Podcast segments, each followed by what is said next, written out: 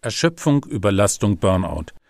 Arbeitsbedingter chronischer Stress zwingt gerade diejenigen in die Knie, die besonders leistungsfähig erscheinen, diejenigen, die bereit sind, über einen langen Zeitraum über die eigenen Grenzen zu gehen. Die Führungsebene der Wirtschaft steht längst nicht mehr alleine im Fokus der sogenannten Managerkrankheit. Viel ist zu Burnout veröffentlicht worden. Unsere Universitäten und Forschungseinrichtungen, die Wissenschaft als Branche, kommen in der Debatte über Burnout trotzdem kaum vor. Das romantisch verklärte Bild der Universität als Ort der Ruhe zwischen angestaubten Bücherregalen und Experimenten im Labor trifft aber schon lange nicht mehr zu. Hochgesteckte eigene Ziele große Motivation, aber auch starker Wettbewerb und Stellen und finanzielle Mittel bei oftmals befristeten Arbeitsverhältnissen. Der Druck steigt und die Betroffenen schweigen meistens.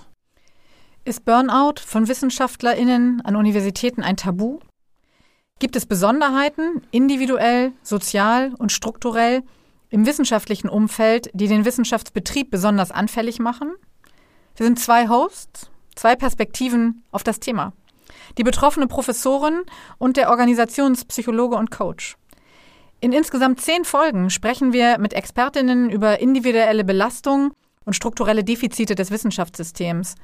Wir fragen, braucht es neue Antworten und Lösungen für eine erschöpfte und erschöpfende Wissenschaft und künftigen Wandel? Oder ist der Wissenschaftsbetrieb letztlich gar nicht so besonders?